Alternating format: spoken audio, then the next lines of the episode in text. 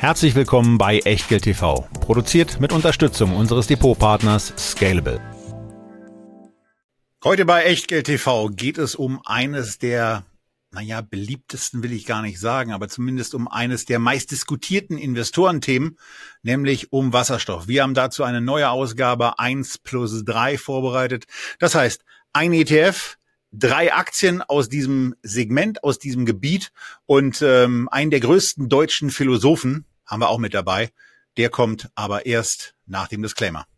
Ein kurzer Risikohinweis. Bitte beachtet, dass wir keine Anlageberatung erbringen und auch keinerlei Aufforderung zum Kauf oder Verkauf von Wertpapieren geben. Wir unterhalten uns über Geldanlage und mögliche Investments und ihr macht daraus bitte, was ihr für richtig haltet. Denn jede Entscheidung, die ihr trefft, ist allein euer Risiko und wir übernehmen für die Inhalte und die Unterlagen in der Sendung und auf der Website keinerlei Haftung. Zum Nachlesen gibt's diesen Disclaimer auf www.echtgeld.tv slash Disclaimer.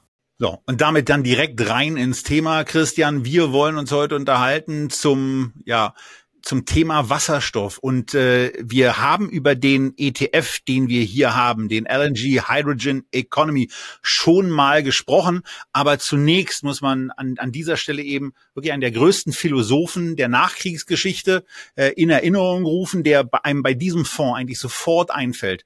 Es ist der WM-Torschütze Andy Brehme, der irgendwann mal gesagt hat, hast du Scheiße am Fuß, hast du Scheiße am Fuß. Und in irgendeiner Form kommt man bei diesem ETF und bei dem Timing, wann dieser ETF an den Markt gekommen ist, nicht umher zu sagen, Andi Bremer ähm, hat einen Meister gefunden und zwar beim Market Timing dieses Produkts. Ich bin unendlich traurig. Weißt du, ich habe mich schon gefreut, ja, bei dieser Ankündigung einer der größten Philosophen der Nachkriegszeit. Ich habe gedacht, Mensch, jetzt kratzt sich der Kramer bei mir mal so richtig ein. Und dann kommst du jetzt mit Andy Brehme. Ich dachte, dass du jetzt meinen Lieblingsspruch hier zitierst. Timing is a bitch. Ja, weil es geht ja genau bei diesem Fonds um Timing. Wir gehen zurück. Christian, Christian, da muss, ich, da muss ich unterbrechen. Der Timing is a bitch. Der ist natürlich, der ist natürlich auf der Platte. Und zwar einfach deswegen, weil, also ich meine, Ehre wem Ehre gebührt. Wenn du ein WM-Finale entschieden hättest, dann hätte ich dich auch zuerst genannt. Aber das war nun mal Andi Bremer. ich durfte ja nicht spielen. Ich durfte nicht spielen. Nicht also sowohl 1990 als auch 2014 im WM-Finale hatte ich keine Spielberechtigung.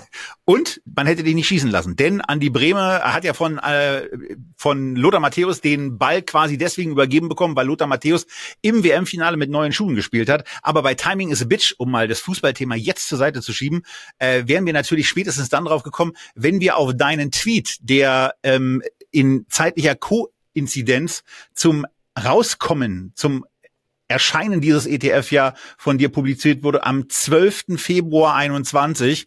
Und äh, naja, ratet mal, äh, so in welchem Bereich sich dieser 12. 2.21 ungefähr befindet, zwei Tage nach Erscheinen des ETFs und äh, kurz bevor dieser Index, der hier berechnet angezeigt wird und dann auch investierbar war, seinen absoluten Höhepunkt erreicht hat. Und deswegen zum einen hast du Scheiße am Fuß, hast du Scheiße am Fuß von Andy Brehme und zum anderen natürlich auch das Thema Timing is a Bitch von dir.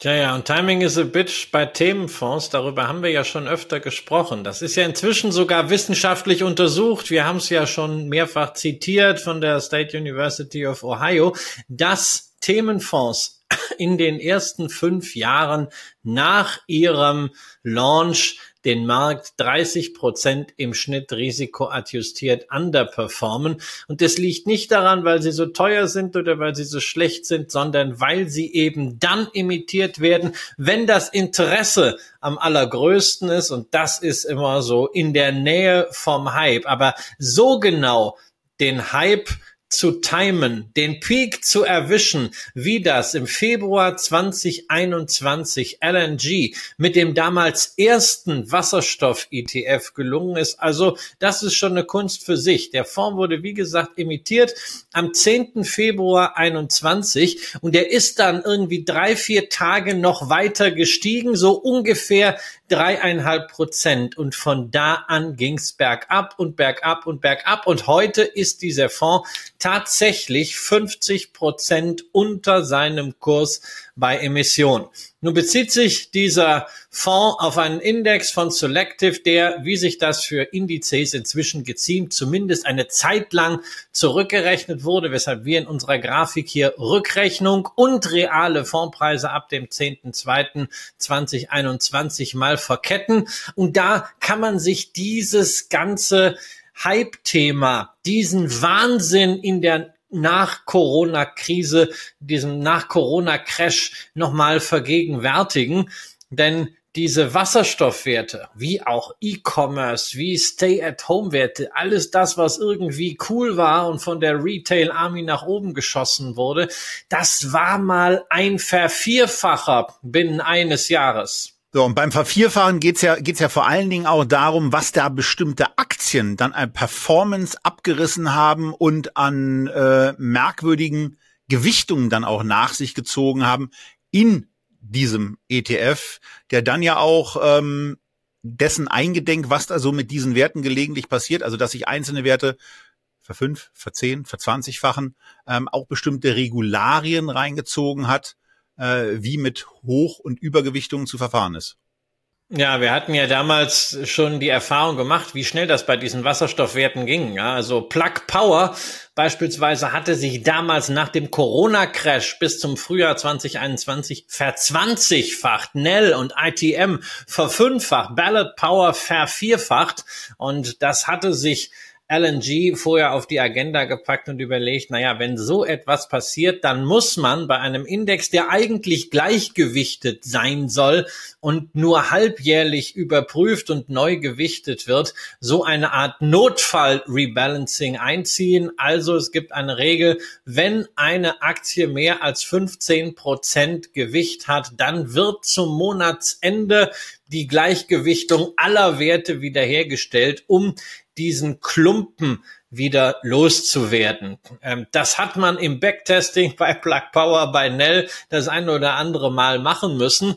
Aber wie der Teufel dann nun mal so spielt, damals im Februar 2021 wurde dann eben die Fuel Cell Energy plötzlich in den Himmel geschossen von der Retail Trader Army und dann hatte sie zu dem Zeitpunkt, als der ETF gelauncht wurde, plötzlich 21 Prozent vom Index. Ja, du launchst einen neuen ETF, erzählst immer großartig was von Diversifikation und dann kommen halt solche Screenshots zustande, wo diese Klumpen gleich zum Launch drin sind. Da es natürlich du doch nicht rausgehen. Ja, aber es ist natürlich alles gefeilt und du weißt nicht, was innerhalb dieser drei, vier Tage dann unter Umständen passiert. Und genau das ist eben passiert. Produkt war draußen. Natürlich, man hat dann zum Monatsende dieses Notfall-Rebalancing umgesetzt, aber bis dahin war es natürlich schon kräftig runtergegangen und auch in der Folge ging es natürlich weiter. Also schon ein ganz, ganz mieser Start. Und äh, ich habe mich ja damals schon sehr kritisch gleich am Anfang zu diesem Fonds geäußert. Wir hatten ihn auch ein paar Wochen nach dem Launch dann schon in der Sendung.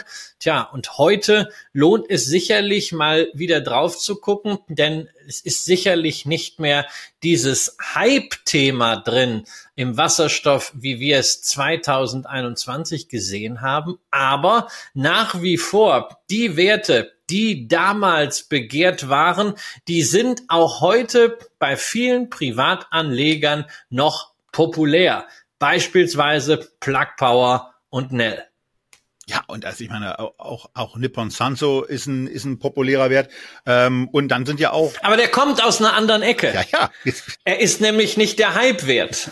Richtig, er ist nicht Hype, ja, ein Hype-Wert, genauso wie Toyota äh, oder auch Cummins oder eine Hyundai auch keine Hype-Werte sind. Ähm, und auch eine Linde ist ja ähm, als ehemaliges DAX-Unternehmen alles andere als äh, Hype verdächtig, auch wenn die Bewertung einigermaßen ähm, äh, hoch ist. Aber äh, es, es ist ja hier nicht so, nicht mehr so, äh, dass da irgendwelche ähm, ausschließlich merkwürdigen Spirenzien stattfinden, sondern jetzt zumindest die Gewichtung ähm, in den Top Ten ist der Spitzenwert mit 6,5 Prozent, der zehnthöchst gewichtete Wert mit 4,6 Prozent gewichtet. Das macht aber dann auch schon deutlich, dass bei den Top 10 Aktien eine ganze Menge an äh, Positionierung sein muss. Es sind hier bei diesem ETF 53 Prozent. Das klingt zunächst mal nach sehr, sehr viel, aber ähm, auf Basis dessen, was Christian schon zum Thema Gewichtung gesagt hat und auch auf Basis dessen, was man sieht, wenn man aufs Porträt schauen kann, das können die YouTube-Zuschauer, den Podcast-Hörenden, äh, sage ich einfach mal, es sind 27 enthaltene Aktien, äh, die da drin sind und die mit äh, 0,49 Prozent pro Jahr ja, jetzt, also jetzt auch nicht unbedingt äh, günstig, aber für ein Spezialthema vielleicht nicht auch, auch nicht überteuert ähm, gemanagt werden. Äh, so sieht hier die Anordnung aus. Es gibt ein paar, also es gibt verschiedene Erstaunlichkeiten, nämlich zum einen ähm, das Fondsvolumen, Christian. Da äh, sind jetzt 467 Millionen drin und ähm, wir haben ja dann in, in der Vorbereitung auch nachvollziehen können, dass es nicht etwa so ist, dass da am Anfang total viel Geld reingeschossen ist und äh, dann mit runtergegangen ist, sondern im Grunde genommen ist es so, dass es einen kontinuierlichen Ausbau des Anteilsbestandes gibt, der jetzt stagniert, aber so in den in den ersten ein, anderthalb, zwei Jahren kam da regelmäßig Geld rein und hat dafür gesorgt, ähm, dass trotz des Kursrückgangs beim Fonds die Neuabsätze dafür gesorgt haben, dass das Fondsvolumen irgendwann sich in der Größenordnung oberhalb von 400, unterhalb von 600 Millionen Euro eingependelt hat. Ja, das ist schon irgendwie spannend. Ne? Also der Fonds hat innerhalb eines halben Jahres, damals 2021, ein Volumen bekommen von 400 Millionen Euro. Das in einen fallenden Markt hinein. Das heißt, es wurden immer wieder weiter Anteile ausgegeben und auch danach ist die Anzahl der umlaufenden Anteile weiter gestiegen und zwar in etwa in dem Umfang, wie der Kurswert zurückgegangen ist. Das heißt also, die 400 Millionen, die wir Ende 2021 hatten im Fonds, die sind jetzt bis Mitte 2023 nochmal ein bisschen getoppt worden, aber letztendlich der ganze äh, Volumenschwund durch Performance ist durch neues Geld wieder wettgemacht worden. Das heißt, da wird nachhaltig gekauft und zwar ausschließlich wirklich bei diesem Wasserstoff-ETF. Es gibt inzwischen ja fünf Wasserstoff-ETFs, so halbwegs irgendwie noch eine kritische Größe hat noch der von Van Eck, da sind 99 Millionen drin, aber die anderen drei von BNP BNP, von Global X und von Invesco, die sind bei 17, bei 5 und bei 2 Millionen Euro. Also das lohnt nicht. Da haben ETF-Gesellschaften nicht wirklich Spaß dran. Aber hier, das ist schon der Leuchtturm und das verwundert mich. Aber vielleicht ist es so, dass auch der ein oder andere Vermögensverwalter, der ja auch Zielkunde ist für solche ETFs, sich überlegt, naja, das Thema Wasserstoff ist grundsätzlich interessant, das sind spannende Narrative dabei. Es ist jetzt eben nicht mehr dominiert von diesen Hype-Firmen, Wiener Nelp, Wiener Plug Power, sondern da sind jetzt seriöse Firmen drin, die ein Kunde auch kennt, aber man kann vielleicht da eine schönere Geschichte drum erzählen. Wobei, ich muss natürlich dazu sagen, also die Plugs und die Nell dieser Welt Geld haben in dem Fonds natürlich trotzdem noch ein gewisses Gewicht. Äh, 27 Aktien, hast du schon gesagt. Sieben von diesen 27 Aktien mit einer Gewichtung von insgesamt 22 Prozent, also mehr als ein Fünftel, waren noch nie, noch nie profitabel. Ne? Das sind eben diese Firmen, die Geld bluten aus der Riege Plug, Nell, ETM und so weiter. Ja, aber die, die dann eben Gewinne machen, die machen eben so viel Gewinne, dass sie ein sehr niedriges KGV haben und damit das ganze Ding eben dann auch wirklich von dieser, von dieser Bewertungseinheit total runterziehen. Also 14,2 beim KGV, beim, beim, beim durchschnittlichen KGV der Werte, die einen Gewinn machen, ähm, ist ja zunächst etwas, wo man äh, im ersten Moment trotzdem erstaunt hinguckt. Ja, wobei du da immer fragst, wie wird das dann am Ende gerechnet? Also bei dem KGV fallen natürlich alle erstmal raus, die äh, ausufernde Verluste haben. Das wird dann gar nicht bereinigt und da muss man mal gucken, wie man den, wie man den Rest da macht. Also mit diesen Index-KGVs, wie gesagt, man muss da immer sehr, sehr vorsichtig sein. Das führen wir hier oft genug aus. Man kann es unter Umständen mal relativ gegeneinander halten. Das KGV vom MSCI USA gegen den MSCI Europe, das lasse ich mir noch gefallen. Aber bei so einem Themen-ETF, wo man ein so hohes Gefälle hat von einigen einigen wirklich hochprofitablen Firmen, die auch entsprechend hoch bewertet sind, wie beispielsweise eine Linde, bis hin zu Firmen, die Dauerluschen sind, die einfach Geld bluten. Da ist es mit diesen Durchschnittswerten wirklich so, wie der Kollege Hagemann das immer so schön formuliert auf Twitter. Der See war im Durchschnitt 50 Zentimeter tief, aber die Kuh ist eben trotzdem ersoffen. ja, ähm, mit Blick auf den Chart und die von dir angesprochenen schon über 50 Prozent Kursverluste. In der Spitze sind es dann eben 53,3. Äh, hier auch mal der Blick auf den äh, brandaktuellen Chart mit den aktuellen Börsenentwicklungen dann eben auch drin, zumindest so aktuell, wie er am 16.8. zum Zeitpunkt der Aufzeichnung um 18.41 Uhr sein kann, ähm, wo man, wenn man nur zuhört, äh, eben auch erkennen kann, dass das, was sich so ein bisschen als möglicherweise stattfindende Bodenbildung gezeigt hat, im Moment gerade negiert wird. Also auch vor dem technischen Hintergrund ist quasi, wenn die Kurse wirklich da enden, ähm, sieht es dann erstmal wieder so aus, dass nochmal ein neues Tief ähm, ausgelotet wird äh, und man dann sich bei einem Einstieg vielleicht auch die Frage stellen kann, äh, will ich in das fallende Messer greifen oder will ich möglicherweise einfach erst dann einsteigen, wenn sich das Ganze wieder so ein bisschen berappelt und der Kurs von aktuell 4,38 zurückgekommen ist in so einen Bereich von 5, vielleicht auch 5,40 Euro. Ähm, dann wären so ein, so ein paar andere Hochpunkte aus den letzten Monaten, von denen es nicht so viele gab, äh, auch rausgenommen. Aber ähm, also aus charttechnischer Kurz Perspektive ähm, scheint das im Moment äh, kein Kauf zu sein. Und ähm, was dieses Thema, so wie es hier umgesetzt ist, Christian, ähm, anbelangt, habe ich bisher und auch in der Vorbereitung eigentlich auch noch nichts gehört, wo ich jetzt für mich sagen würde, in dieses Wasserstoffprodukt möchte ich unbedingt mein eigenes Geld stecken. Ja, also ich will nicht dieses, sondern generell habe ich halt mit dem äh, Thema Wasserstoff ein Problem, weil es ist halt auch wieder so ein hybrides Thema. Ne? Es ist nicht klar abzugrenzen, so ein Sektor wie hier Pharma oder Mining oder Goldminen oder von mir aus noch Essen und Trinken. Ja, es ist eben keine Sektorklassifizierung nach den gängigen Systemen, sondern es wird halt geschaut, okay, welche Firmen stecken da wirklich drin? Da geht es um Produktion von Wasserstoff, Distributionsinfrastruktur, Brennstoffzellen, Speicherung, Technologie, das aber auch häufig eben nur mit einem relativ geringen Umsatzanteil und trotzdem kriegt man nur 27 Werte zusammen. Ja, diese Firmen, die profitieren alle irgendwie von dieser Hydrogen Economy, von der wir ja nicht einmal wissen, in welcher Form es sie denn dann auch mal geben wird. Es ist ja auch schon lange so eine Verheißung. Ja, insbesondere stellen wir das ja fest, wir als Ältere, wenn wir mal so in die Einzelwerte gehen, ja. Also heute hat man Plug und Nell, ne? Wir damals vor 25 Jahren hatten Ballot Power. Die ja? gab's schon. Die hat, die gab's schon damals. Die damals schon irgendwann ihren Durchbruch haben. Ja, die hatten, die hatten damals so A-Klassen rumfahren. Daimler war damals da beteiligt. Daimler Chrysler hießen die damals noch. Und dann gab's diese A-Klasse, dieses kippelnde Fahrzeug.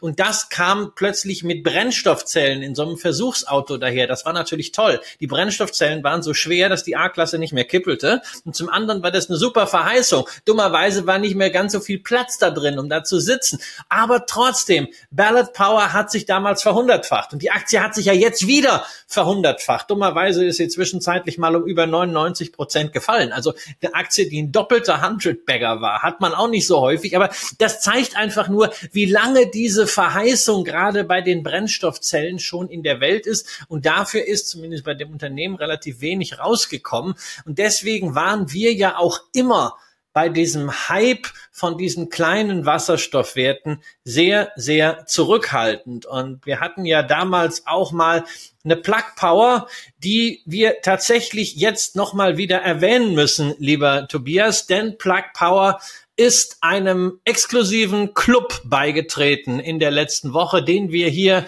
äh, bei Echtgeld TV ja pflegen, und zwar den Club der laserfokussierten Unternehmen. Tyson Foods ist dabei, About You ist dabei, WeWork ist dabei und auch Plug Power ist dabei, denn die haben letzte Woche gemeldet, Plug is laser focused on executing on the scale up of our business to drive cost downs and grow margins. Also, sie sind voll fokussiert darauf, die Skalierung ihres Geschäfts umzusetzen. Richtig schönes Bullshit-Bingo. So, wie sieht das aus, wenn man das Geschäft skaliert? Sie haben den Umsatz von Q1 auf Q2 von 210 auf 260 Millionen Dollar gesteigert. Yay, super Sache. Allerdings Verlust, parallel auch den Verlust von 206 auf 236 Millionen gesteigert. Also, wenn jemand fragt, was ist Laser Focused, das ist es. Also, wenn wir, wenn wir für, für wenn wir für einen solchen Müll bei einer Umsatzsteigerung den Verlust zu steigern. Jemand Geld bereit ist zur Verfügung zu stellen, ruft gerne an. Ähm, ich weiß nicht, wie ich es mache, weil das bin ich gar nicht gewohnt, sowas zu tun, aber ich würde das irgendwie hinkriegen. Also einfach mal auf einer, auf so einer Ebene äh, zu verbrennen ähm, und einfach auch äh, offenbar ohne, ohne dabei ein schlechtes Gefühl zu haben, ähm, eine, eine, eine Burnrate zu haben im Bereich von 190 Prozent und das auch über ein paar Jahre hinweg in irgendeiner Form äh, pleitefrei, insolvenzfrei und sowas hinzukriegen, finde ich schon sehr beeindruckend.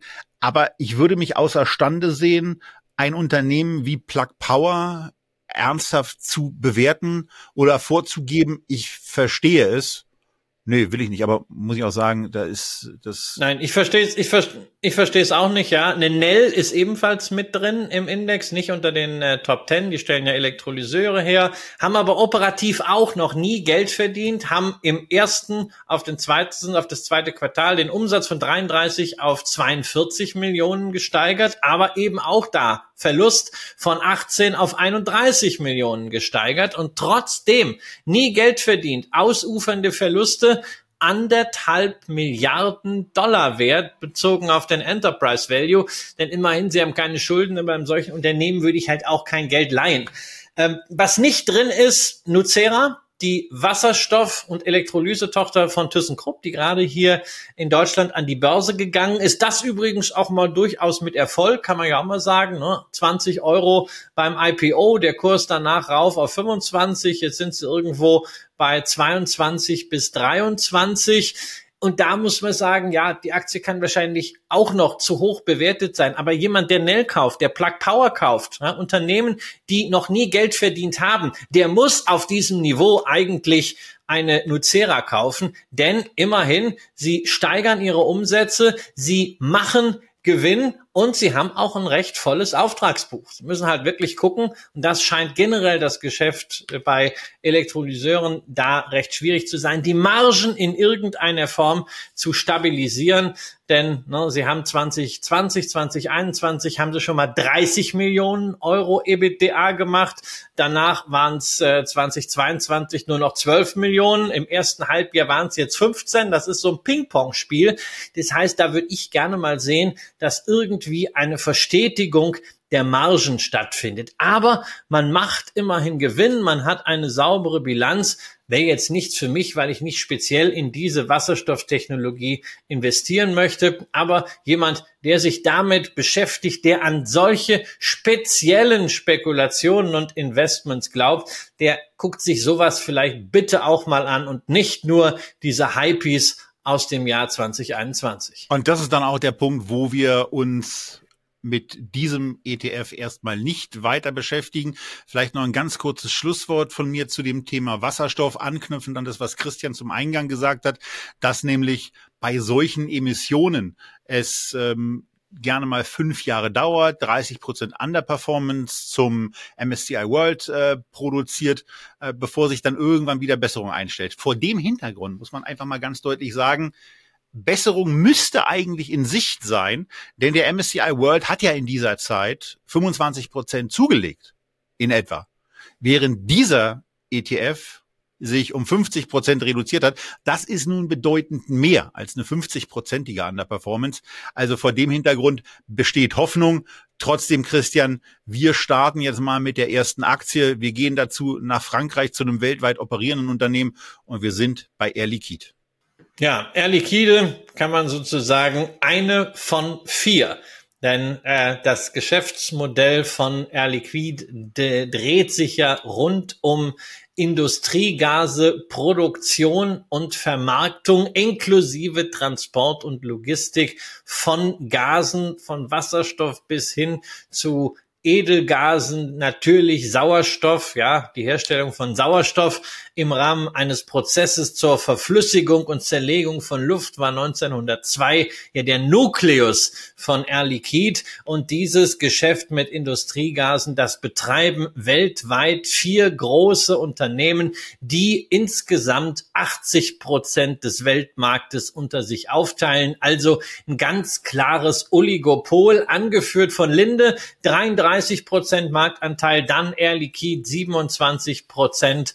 11 Prozent Air Products and Chemicals, Dividendenaristokrat aus den USA, 7 Prozent Nippon Sanso aus Japan. Die Aktie ist gerade ziemlich gut gekommen. Die hat Jonathan Neuschler letztes Jahr hier vorgestellt. Über Air Products and Chemicals haben wir auch schon öfter gerade im Kontext Dividende gesprochen. Über Linde sowieso. Es war mal der größte Wert im DAX, bevor man sich aus Frankfurt zurückgezogen hat und jetzt nur noch in den USA das regulierte Listing hat und über Air Liquide als vierten, als zweitgrößten Wert in diesem Oligopol, da haben wir noch nie gesprochen und das wollten wir endlich mal nachholen. Ja, also vor allen Dingen ist es auch ein wirklich altes Unternehmen. Also es fängt nicht nur äh, bei dem Chart an, der eben schon in 2008 beginnt, eine sehr sympathische Entwicklung hat von 50 Euro ähm, einfach von der bloßen Kursentwicklung der Aktie eben auf über 150. Im Moment sind es 161 Euro gegangen ist. Mit der, mit der Dividendenanrechnung äh, sieht man dann eben auch, dass da noch eine ganze Menge in der Zeit auch dazugekommen ist, wenn man hier eine volle Anrechnung macht. Da wären es dann ungefähr 250 äh, Euro gewesen. Und das ist ja zumindest schon mal vor dem Hintergrund äh, ganz nett. Man ist, man ist mit 3,8 Millionen Kunden in etwa 80 Ländern dieser Welt aktiv, hat also offensichtlich da auch ein A, breites Portfolio bei den Kunden, aber auch bei der regionalen Aufstellung. Und ähm, ja, ist mit 65.000 Mitarbeitern äh, an diesen verschiedenen Orten eben in der Welt präsent äh, und hat ein sehr, sehr breites Spektrum, Christian, von Branchen, äh, in denen man tätig ist, Chemie, Energie, Gesundheitswesen, Lebensmittel, Getränke, Elektronik, da ist vieles mit dabei, wo man sich dann immer äh, so diese Frage stellt, was, was, was kommt da eigentlich alles bei denen an, was brauchen die alles? Und das sind dann immer so die, die Rätsel der Wertschöpfungsketten von Unternehmen, ähm, wo dann so ein Unternehmen wie Air Liquid und auch Linde äh, so extreme Platzhirsche sind und ohne die dann eben nichts stattfinden kann an ganz vielen Stellen. Also Gas brauchst du konsumernah, beispielsweise wenn es um so Kleinigkeiten geht, wie Heliumballons aufzublasen.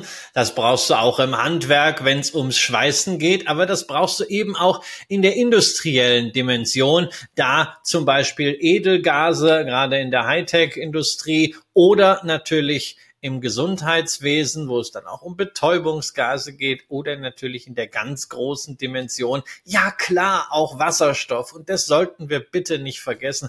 Wenn man so liest, Wasserstoff, die Zukunft, da wird ja bisweilen getan, als wenn es Wasserstoffgeschäft so in der Form noch gar nicht gäbe. Und wenn man da erstmal noch ganz viel machen müsste. Also äh, eine Air Liquide alleine macht letztes Jahr in Wasserstoff zwei Milliarden Euro Umsatz. Das sind sieben Prozent des Gesamtumsatzes, übrigens mit steigender Tendenz. Natürlich, weil diese ganzen Themen wie grüner Wasserstoff ja wirklich Zukunftsmusik sind. Aber es gibt ja längst schon eine Wasserstoffinfrastruktur. Es gibt Wasserstoffpipelines. Air Liquid ist der größte Besitzer von solchen Wasserstoffpipelines. Insgesamt haben sie 9600 Kilometer Netz weltweit und sie haben auch so eine Wasserstoffpipeline hier im Land, nämlich die Wasserstoffpipeline Pipeline Rhein-Ruhr, 240 Kilometer lang von Marl aus ins Ruhrgebiet, dort wo der Wasserstoff industriell benötigt wird. Und da sind wir auch gleich bei der Kernkompetenz von Air Liquide und von diesen anderen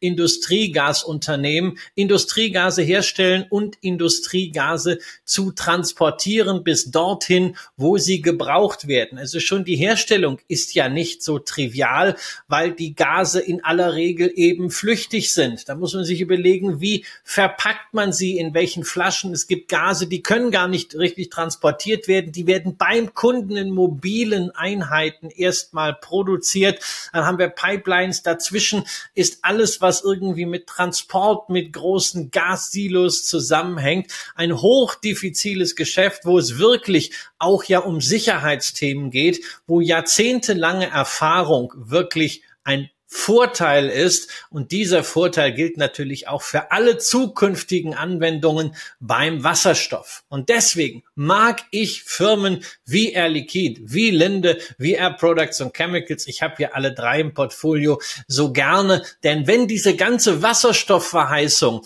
am Ende wirklich aufgeht und grüner Wasserstoff ein Element der Energiewende wird, was wirklich funktioniert, auch für die Industrie, dann haben die da einen richtigen Hebel, alle drei. Aber wenn sich herausstellt, das ist doch zu kompliziert, das kriegt man genauso wenig skaliert wie in den letzten 20 Jahren die legendäre Brennstoffzelle von Ballard Power, ja, dann haben die halt noch genügend anderes Geschäft, mit dem sie Cashflow machen können. Ich muss also nicht wetten, sondern ich kann investieren. Ja, dann fällt sie eben auch nicht um 99 Prozent, denn wir sehen es ja hier bei den Umsätzen, die Firma liegt mittlerweile so im 30 Milliarden Euro Bereich und äh, bei dem entsprechenden Umsatzanteil heißt es eben, dass 28 Milliarden eben nicht dem vom Thema Wasserstoff abhängig sind. Äh, was besonders beeindruckend ist aus meiner Sicht, ist die hohe Profitabilität und auch die Konstanz ähm, in weiten Teilen bei der Profitabilität, die bis 2020 wirklich sehr, sehr schön auf ein, auf ein Gross-Margin-Niveau, beispielsweise bei 65 Prozent angehoben werden konnte und seitdem aber einigermaßen gebröckelt hat. Und das zieht sich auch äh, bei der EBITDA-Marge in 2020 über 28, äh, in der, in der 22er G&V bei 22,5, jetzt wieder so bei 24 Prozent, zieht sich das eben durch. Also da, da scheint ein bisschen was, äh, vielleicht auch durch höhere Investitionen oder durch andere Themen ähm, auf der auf der Profitabilität zu lasten und ähm, zumindest auch bei der Nettomarge ist man auf der auf der trailing 12 month, also die zurückliegenden zwölf Monate, ähm, auf der Betrachtung ist man wieder oberhalb der 10 angekommen. Also von daher, das ist, das ist ziemlich beeindruckend. Und wenn man sich die aktuelle Bewertung anguckt, dann sieht man, dass die so Jahresende 22 bei 25 lag, jetzt so bei 26 liegt. Ich dann schon so sage, so, boah, ja, also ist ja, ist ja alles schön, aber ähm, würde ich für so einen, für so einen, äh, für so einen Versorger ähm, für so eine Versorgerstellung, die äh, so ein Unternehmen hat, äh, bereit sein, 25er, 26er KGV zu zahlen, mit der, mit der Wachstumsspritze, die es eventuell noch geben kann, die dieser, die dieses Wasserstoffthema möglicherweise ähm, bedeuten kann. Für mich kommt hier Nein rein. Ähm, finde es aber trotzdem sehr beeindruckend, wie auch die Multiple Expansion in dieser Zeile im Grunde sehr, sehr schön nachzuvollziehen und nachzulesen ist. Äh, ganz links im Jahr 2008 steht in der Übersicht eben ein äh, Kursgewinnverhältnis von knapp 14. Es geht dann weiter mit 17. Ähm, und dann pendelt es sich so langsam aber sicher in die Richtung 20, dann nimmst den nächsten Schritt auf die 22 und so das 26er Niveau, auf dem die Aktie ähm, bezogen auf die Jahresend und auch den jetzigen Stand seit 2019 ja sich bewegt. Währenddessen aber dann eben in der Tat auch weiterhin äh, sowohl Umsätze als auch Gewinne ausgebaut hat, trotz eines, eines leichten Margenrückgangs. Ähm, aber für mich wäre sie auf Basis dieser Bewertung eben kein Wert, den ich bei mir im Depot haben wollen würde. Ja, ich habe es im Depot. Ich habe ja schon ein paar Jahre im Depot, bin damit glücklich, muss es jetzt nicht aufstocken. Das letzte, was ich tatsächlich aufgestockt hatte in dem Bereich, war letztes Jahr nochmal äh, die Linde gewesen, als sie mal ein bisschen runtergekommen war und die äh, davor die Air Products and Chemicals, die lange Zeit extrem teuer war, die jetzt auch ein bisschen runtergekommen ist vom KGV auf äh, eine 22. Aber man muss halt sagen, dass diese Werte aufgrund des Oligopols und des, aufgrund dieses wirklich sehr breiten Burggrabens, dieser hohen Markteintrittsbarrieren eben mit einem höheren Kursgewinnverhältnis zurecht gehandelt werden, im Vergleich jetzt mal zu klassischen Industriewerten. Du hast es jetzt bei Versorgern einsortiert. Wenn wir in die Systematik hineinschauen der Global Industry Classification, dann sind es ja Basic äh, Materials, also sie sind in einer Kategorie zusammen mit einer Rio Tinto. Das finde ich immer ein bisschen schwierig. Ja, das sind halt so wie alle Chemiewerte, die Minen und die Chemie zusammenzupacken. Und das ist halt nochmal was anderes als die klassischen Chemiewerte, weil man kann es nicht zu granular machen. Da ist auf jeden Fall ein Aufschlag gerechtfertigt. Ob man jetzt sagt, mein Gott, 25 ist gut oder es müsste eher 20 sein, da ist die Frage, wartet man darauf, dass man sie wirklich mal mit einem KGV von 20 bekommt? Bekommt in einer schwierigen Situation an der Börse, wenn es mal kräftig rumpelt, dann muss man schnell sein. Oder sagt man sich, naja, 25 ist nicht gerade mein Traum, aber solange das Unternehmen sich weiterhin so kontinuierlich entwickelt, weiterhin diese sozusagen Option auf zusätzliche Erträge durch eine Expansion im Wasserstoffgeschäft hat, dann kann ich sagen, die wachsen rein, dann kann ich es auch jetzt kaufen. Das ist eine Entscheidung der Strategie, die muss man für sich treffen. Wie gesagt, ich habe die Entscheidung für mich schon vor längerer Zeit getroffen. Ich mag das Oligopol an sich, also das Dreier-Oligopol, japanische Aktie brauchte ich da nicht nochmal, obwohl sie sicherlich aussichtsreich ist. Jonathan verfolgt den äh, Case ja auch sehr, sehr aktiv weiter. Da gab es ja auch gerade News, also mal bei Abilitato gucken, wenn ihr mehr zu Nippon Sanso wissen wollt. Aber deswegen habe ich alle drei und fühle mich damit wohl. Mal läuft der eine ein bisschen vor, mal läuft der andere ein bisschen vor. Und Air Liquide, das darf man auch nicht vergessen, hatte ja auch mal schwächere Zeiten an der Börse. Und in den letzten Monaten ist das halt dort auch mal ganz ordentlich gelaufen. Genau. Und äh, die Nippon Sanso, um das noch abzuschließen, auch aus der Sendung vom letzten Jahr, äh, hatten wir damals dann äh, gekauft, äh, ist jetzt bei 16,90 ähm, etwa Ende September 22 dann äh, gekauft worden. Da hatte jeder von euch danach auch noch die Gelegenheit, noch mal ein bisschen günstiger einzukaufen. Die, die, die richtigen Preisfüchse haben es unter 14 geschafft. Ähm, mit 16,90 im Kauf liegen wir aktuell trotzdem 25 Prozent vorne. Und wie gesagt, äh, Christian erwähnte es, wer es noch mal ein bisschen ausführlicher zu diesem Wert haben will, findet bei Jonathan und bei Abilitato dazu mehr.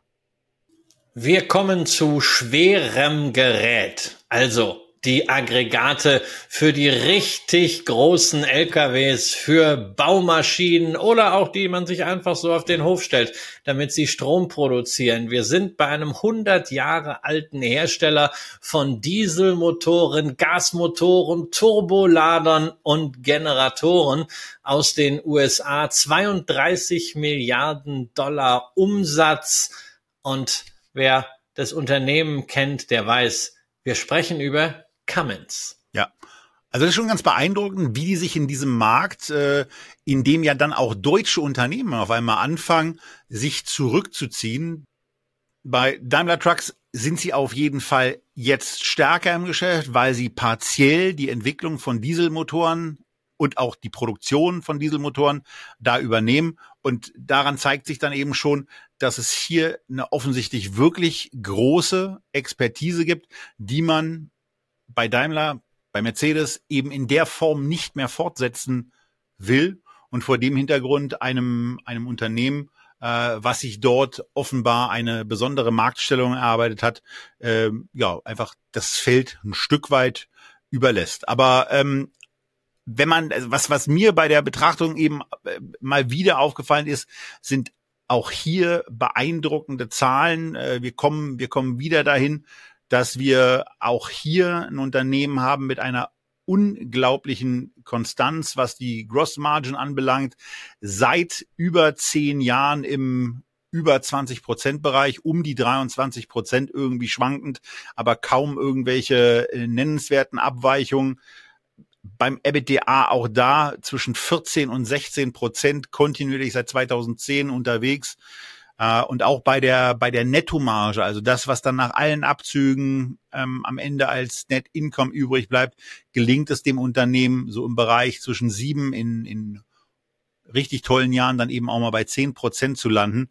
Aber mit ähm, mittlerweile 32 Milliarden Dollar ähm, Umsatz in den letzten zwölf Monaten ein Ergebnis zu erwirtschaften von 2,5 Milliarden US-Dollar äh, und einer Marge von knapp acht Prozent ist ja zunächst etwas, was bei dieser Konstanz, Christian, äh, einem großen Respekt abnötigt, ob dieser Entwicklung, die man hier hinbekommt.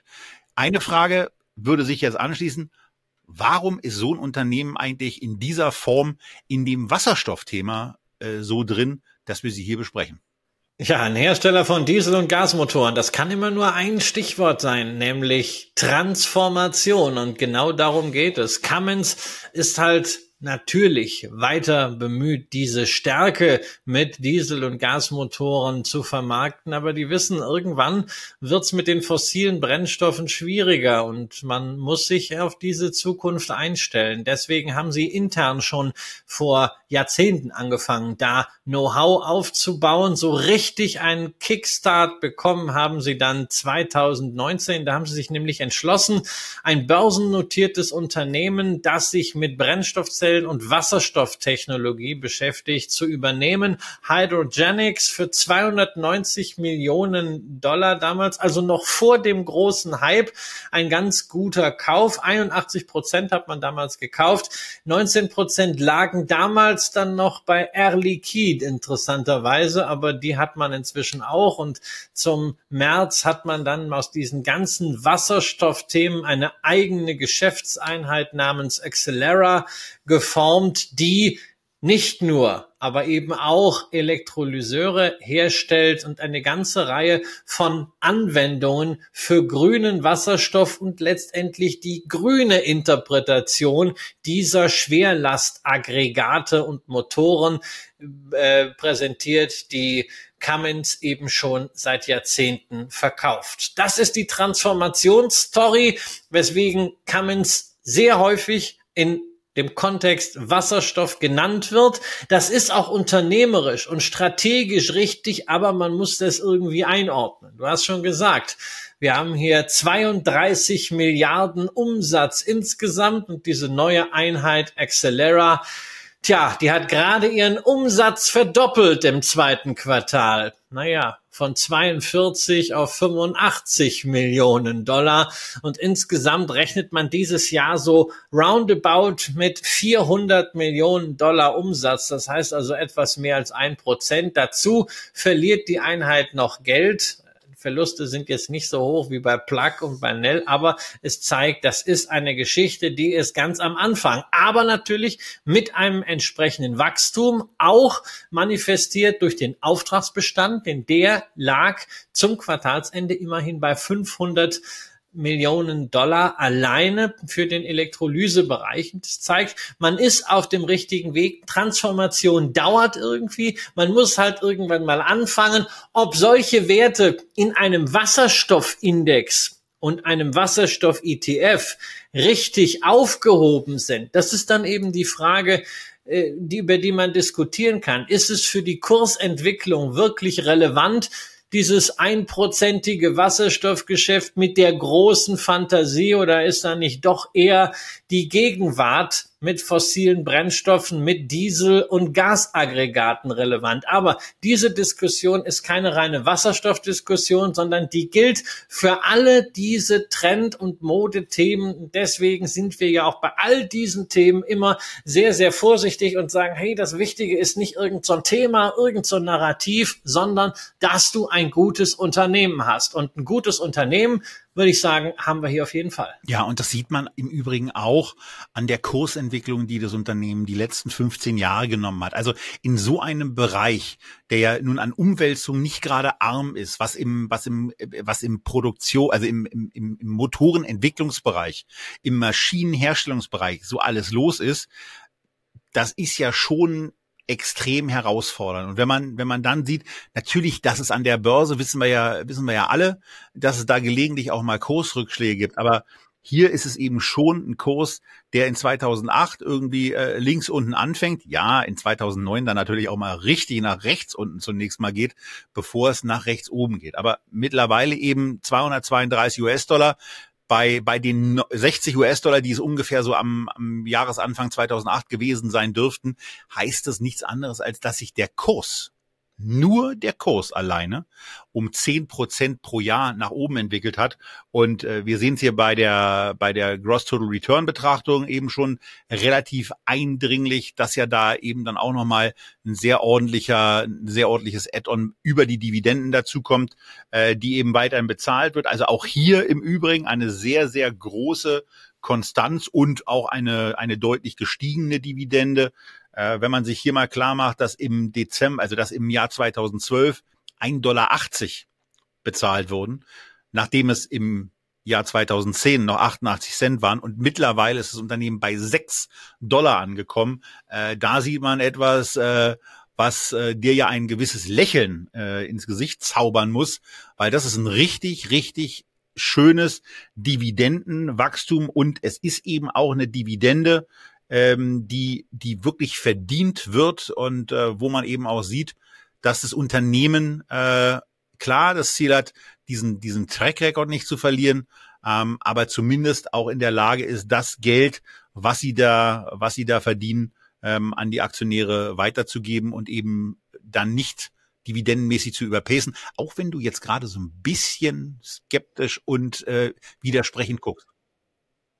Nein, grundsätzlich ist da alles fein. Also Dividende seit 17 Jahren erhöht, äh, in Folge über 25 Jahre nicht gesenkt. Rendite 2,6 Prozent. Da haben wir natürlich in der Vergangenheit auch schon mal höhere Werte gesehen.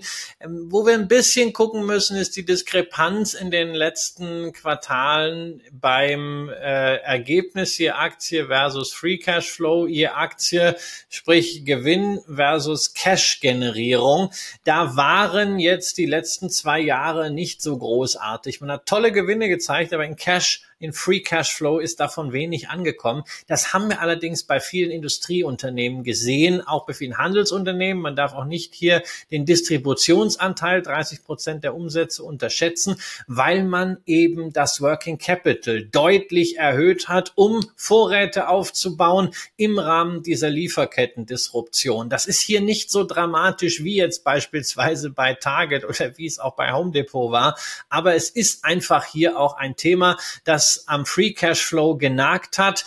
Eine Milliarde Free Cash Flow ist halt zu wenig, wenn du 900 Millionen Dividende raushaust. Das kannst du ein, zwei Jahre machen. Das ist völlig fein. Das ist dann die atmende Dividende unter der Bedingung, dass du irgendwann deinen Free Cash Flow nach oben kriegst wieder. Und das ist das große Ziel für Cummins in diesem Jahr. Man hat es jetzt im Analystencall nochmal angesichts der Halbjahresergebnisse unterstrichen. Also dieses Jahr sollen es es wieder zwei Milliarden Dollar Free Cashflow werden und dann mit leicht steigender Tendenz. Und dann ist auch auf der Dividendenseite alles fein. Alles fein, naja, ist dann die Frage, was heißt es so insgesamt beim Gewinn und fürs Konjunkturverhältnis? Ich meine, ich wundere mich, du hast noch kein einziges Mal bei Cummins das KGV zitiert. Dabei müsste dich das doch eigentlich anlachen. Ne? Wenn ich so dieses Jahr sehe, was sie da an Guidance rausgegeben haben. Ist so ein bisschen verschwurbelt. Ich finde es ja immer toll, wenn Unternehmen sagt, also unsere Guidance, unsere Prognose für dieses Jahr ist X Euro bis Y Euro Gewinn je Aktie oder Dollar. Das machen sie leider nicht, sondern dann kommen sie erst am Umsatz, dann mit der EBITDA-Marge, dann alles in einem Korridor, dann die Zinsen noch und die Steuer und dann muss man das Ganze durchrechnen.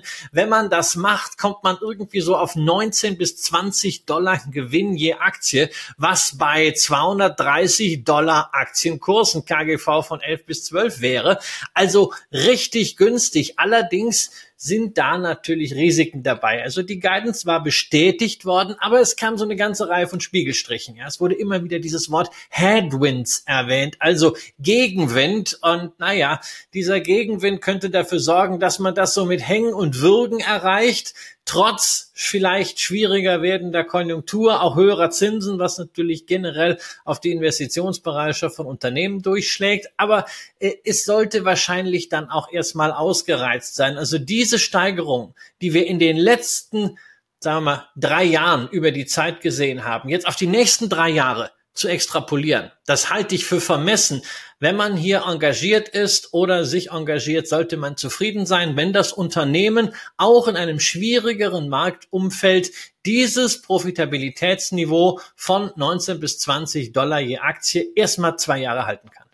Und dieses Format heißt ja eins plus drei und das heißt ja nichts anderes, als dass wir uns in dieser Sendung mit drei Aktien beschäftigen und uns mit denen auseinandersetzen und da auch raufgucken. Und natürlich ist mir die KGV-Zeile aufgefallen, insbesondere ähm, weil es jetzt auch wieder in den unteren Bereich hineingeht.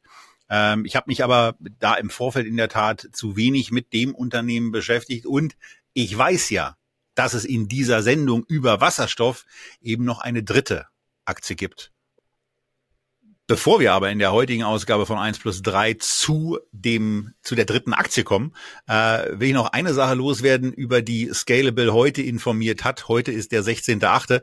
und heute heißt, dass es ab heute wieder eine Möglichkeit für euch gibt, euch dem größten Abenteuer zu widmen, des, äh, dem ein Aktionär sich eigentlich nur stellen kann, äh, wie Christian das mal formuliert hat, nämlich dem Depotübertrag. Und äh, wenn ihr das macht, dann werdet ihr von Scalable belohnt. Es gibt bis zu 2500 Euro Wechselbonus. Und das Schöne dabei ist, ihr müsst dafür nicht neu ein Konto eröffnen, sondern ihr könnt auch einfach Kunde sein äh, und es dann machen. Also klickt euch da mal rein, schaut euch das mal an, könnte sich lohnen ähm, da vielleicht auch noch ein bisschen was auf dieses Depot rüberzubringen. Ja, und bei mir war das ja damals der Übertrag von Pinterest-Aktien, die ja mangelslei in Deutschland nicht handelbar sind von äh, Consors zu Smart Broker.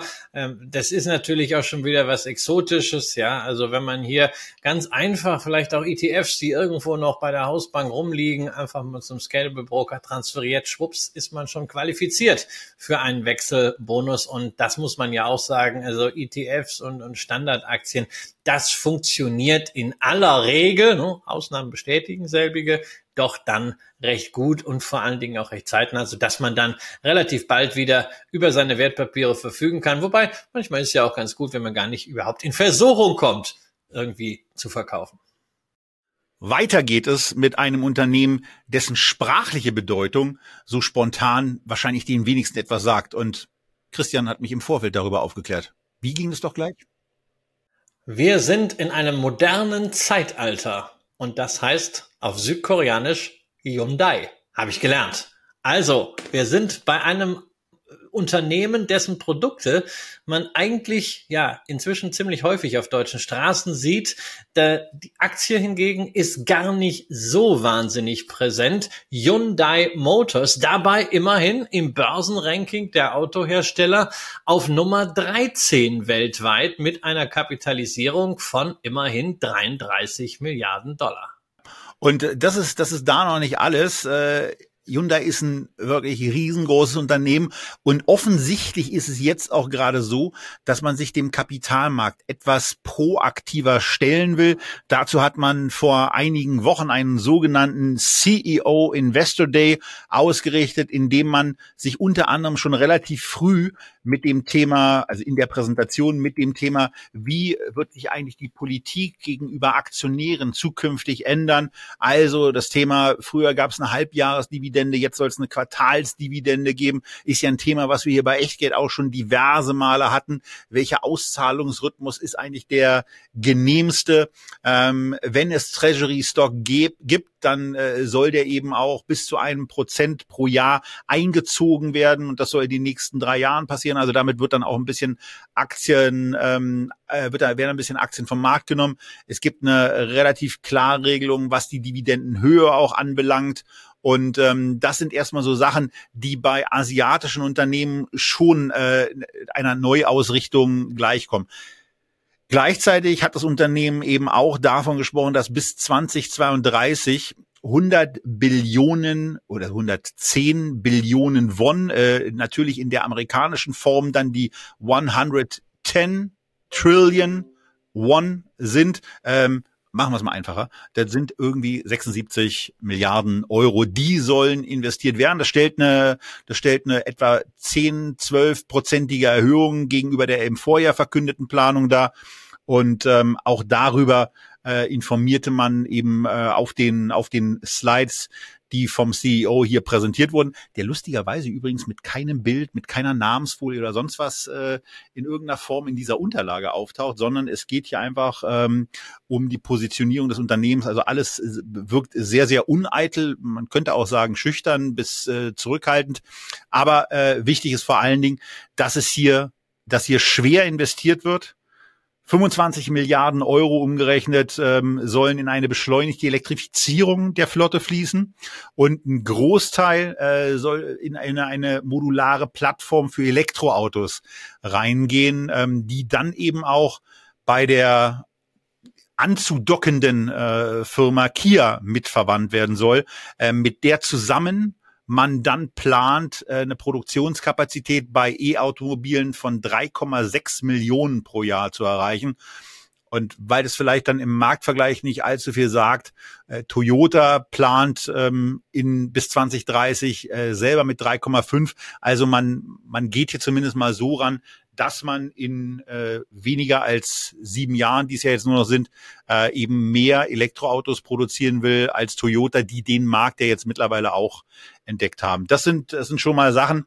Aber was bei, weswegen ich mich bei Hyundai eben äh, auch äh, gefreut habe, dass wir dieses Unternehmen eben mal besprechen. Und wir sind noch nicht mal bei der Bewertung angekommen ähm, ist ein ist ein Seitenthema, ähm, was ich was ich seit Jahren dank eines eines Zukunftsforschers immer mal wieder aufs Trapez gehoben bekomme. Lars Thomsen ist sein Name und er spricht seit einer Reihe von Jahren davon, dass es in diesem Bereich der äh, Heimroboter irgendwann zu einem Durchbruch kommen wird, weil diese Geräte eben in nicht mehr allzu ferner Zukunft in der Lage sein werden, Haushaltsaufgaben zu übernehmen. Also ob das jetzt die Staubsaugerführung, das Fensterputzen oder auch das Kochen von bestimmten Gerichten sein wird, ähm, das wird nach Überzeugung dieses Zukunftsforschers, der schon bei der Entwicklung äh, der Elektromobilität sehr, sehr richtig lag. Er hat die Jahre nicht immer exakt getroffen, aber wenn man bei so einem, bei so einem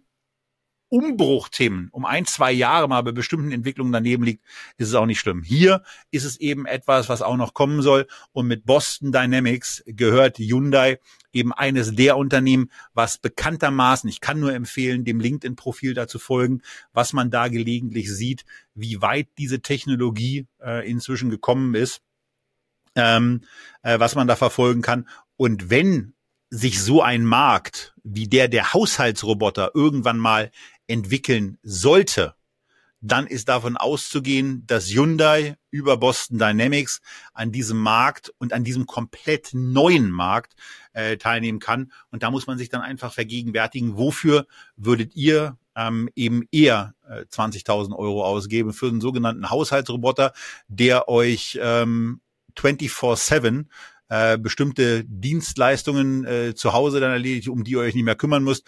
Oder äh, würdet ihr euch dafür noch ein Auto kaufen, was ihr eben, naja, eine halbe oder eine Stunde am Tag braucht?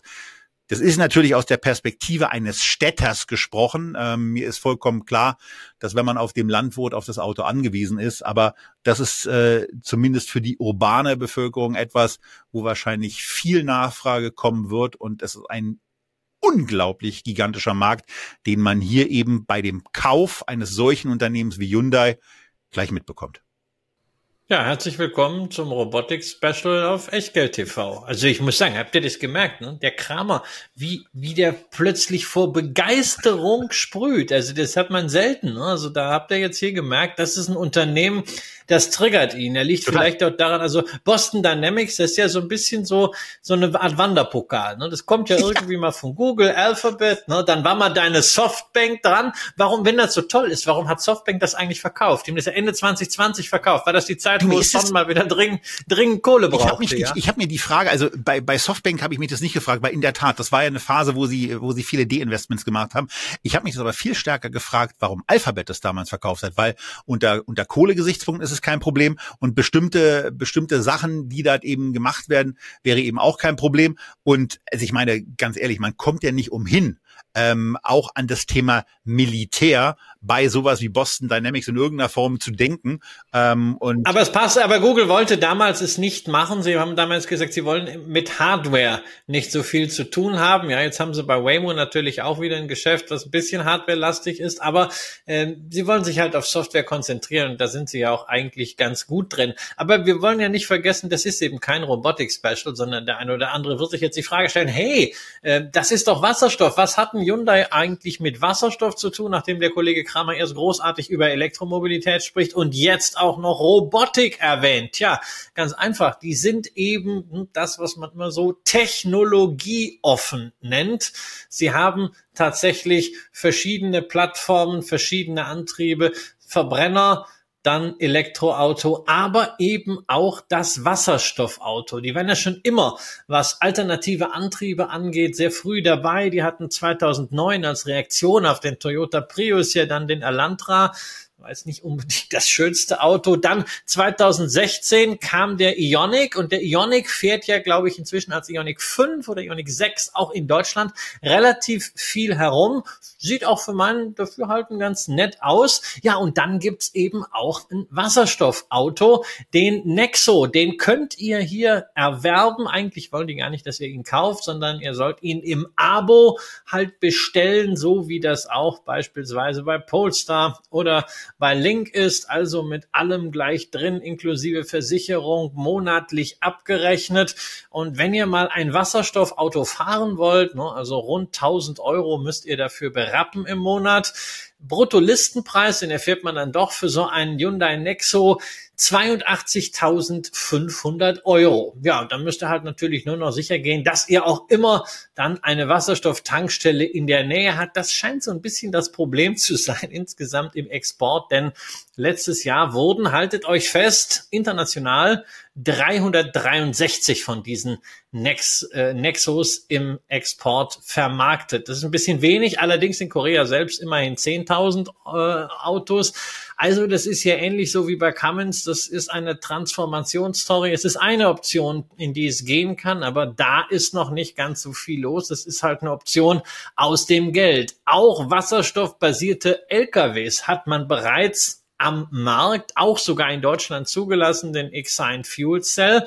Allerdings muss man auch da sagen, es ist noch nicht wirklich skaliert. Aber hm, es gibt ja Unternehmen an der Börse, die ja zumindest mal zweistellige Millionenwerte hatten obwohl sie noch nie einen einzigen Wasserstoff-LKW überhaupt auf die Straße gebracht hat. Ne? Und Hyundai macht das also einfach mit, was andere als einzelne Börsenstory versuchen zu vermarkten, ist dann vielleicht ein bisschen betrügerisch, was der ein oder andere da versucht hat. Aber okay. Ja, und dann haben sie letztens rausgehauen, sie wollen 2025 den Wasserstoffmotor serienreif haben. Und zwar nicht auf Brennstoffzellenbasis, sondern einen Wasserstoffverbrenner. Gucken wir mal, was draus wird. Sie investieren sehr viel Geld in alternative Antriebe und eine ja, doch schon durchaus signifikante Summe tröpfelt bei aller Leidenschaft für Elektromobilität dann eben auch in den Wasserstoff. Und deswegen sind sie ähnlich wie Toyota auch in diesem Index. Und abermals zeigt uns das, wie niedrig die Hürde ist, um überhaupt in diesen Index reinzukommen, weil es eben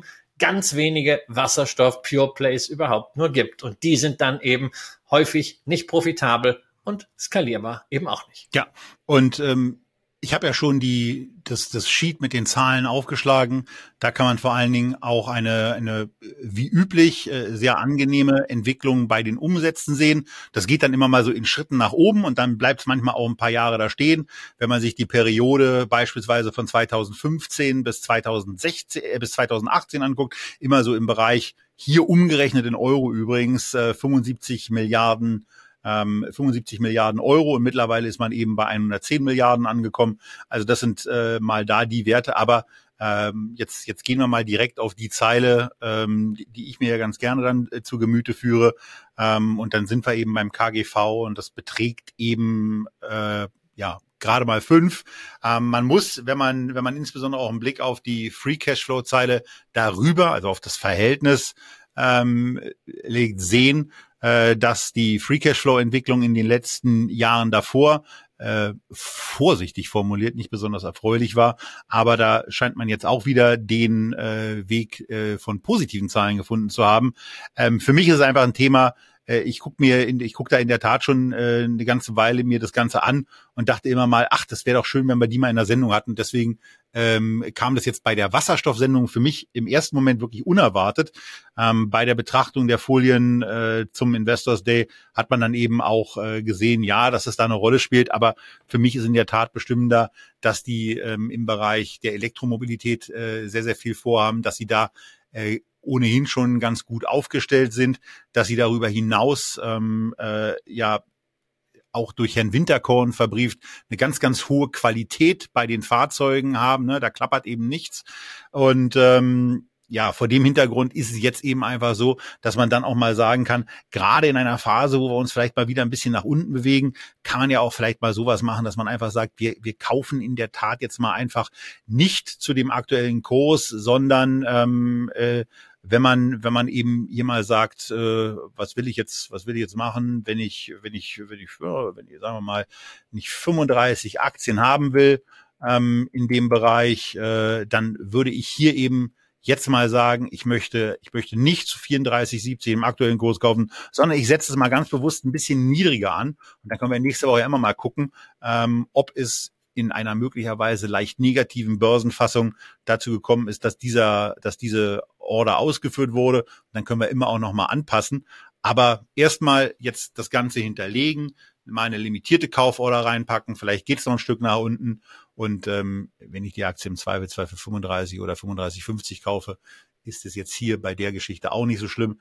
Ähm, aber wichtig war mir ähm, in der Tat, das dann mal zu nutzen, da einen Fuß im Grunde genommen in der mal in der Tür zu haben, ähm, vielleicht auch mal bei dem Unternehmen einfach nachzufragen, ob äh, man da vielleicht dann auch mal ähm, trotz der großen Distanz hier mal ein bisschen was dazu erzählen will. Also das, was die insgesamt alles machen, finde ich schon wahnsinnig spannend und ähm, sie haben eben in der Vergangenheit auch gezeigt, dass sie es, dass sie es ganz gut zu Wege bringen und eben nicht nur Dinge ankündigen.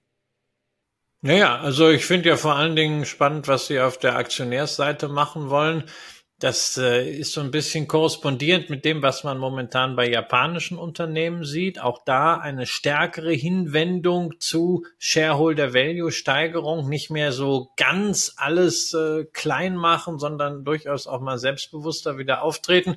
Bei Hyundai und anderen koreanischen Unternehmen, Samsung, diesen großen Konglomeraten kommt halt noch hinzu. Es wäre hilfreich, wenn man mal diese Überkreuzbeteiligungen entwirren würde.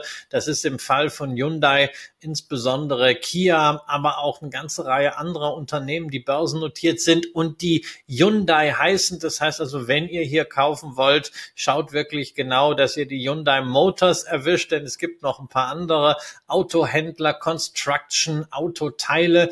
Insofern, das hängt dann auch jeweils darunter, gehört aber auch teilweise wieder äh, die Mutter den Töchtern. Diese Überkreuzbeteiligung hatten wir vor 25 Jahren in Deutschland auch, in der Deutschland AG gerade zwischen Versicherungen und Banken. Aber wenn so etwas gelöst wird, ist das eigentlich auch immer Treibsatz für die Kurse. Ansonsten fällt mir natürlich auf, dass sie relativ wachstumsstark sind für einen Automobilhersteller, der jetzt nicht Tesla heißt, sondern also verglichen mal mit BMW und Mercedes ist das Umsatzwachstum höher und die Marge die ist auch durchaus beachtlich. Operating Margin 7,7 Prozent. Das reicht jetzt nicht an BMW und Mercedes im letzten Jahr ran, aber das war natürlich exzeptionell. Die 11 Prozent, insbesondere wegen Fokussierung auf hochmargige Produktlinien, weil eben nicht genügend Chips da waren. Gucken wir mal, wie das in normalen Zeiten aussieht. Aber nur, nur knapp hinter Toyota. Die haben 8,3 Prozent und auch da wieder vor Volkswagen und übrigens auch vor BYD. Das ist schon beachtlich. Für mich dennoch kein Investment, denn erstens asiatische Einzelaktie, also die Ausnahme mache ich für Itoshu und dann war's das aber auch. Und zweitens Automobile. Das ist etwas, wo ich ungerne rein investiere. Ist mir ein Dienstleister wie Sixt deutlich lieber. Und ich habe eine Automobilstory im Portfolio und die ist schon verwegen genug. Und das ist Porsche. Auch da geht's um eine Entflechtung. Porsche, eben nicht der Sportwagenbauer, sondern die Automobilholding. Ja, aber das wäre jetzt eine eigene Story. Und dieses Fass machen wir heute nicht mehr auf. Aber das öffnen wir für euch dann gerne ein andermal. Zum Beispiel, wenn ihr euch bei einer Feedback-Sendung die Porsche mal wieder wünschen würdet. Wir könnten mal wieder. Für die Feedback-Sendung in der kommenden Woche kommt ihr dabei aber zu spät, denn die Wahl, die ist schon abgeschlossen und wenn ihr davon nichts mitbekommen habt, dann könnte das daran liegen, dass ihr nicht Mitglied in der Echtgeld TV Lounge seid. Das könnt ihr aber ändern. Wo? Ist ja klar. Auf echtgeld.tv. Und dann seid ihr bei der nächsten Feedback-Wahl mit dabei, die wir im September durchführen werden. Da freuen wir uns auch drauf. Aber zunächst mal freuen wir uns auf die nächste Woche, wenn ihr wieder mit dabei seid. Und richtet euch einfach darauf ein. Wir kommen jetzt zweimal die Woche. Kommende Woche haben wir einen Vorstand mal wieder zu Gast und reden über ein Unternehmen, das hier schon zu Gast war, wo die Aktienperformance jetzt nicht so hm, komplett optimal gelaufen ist und auch das Unternehmen wahnsinnige Herausforderungen hatte.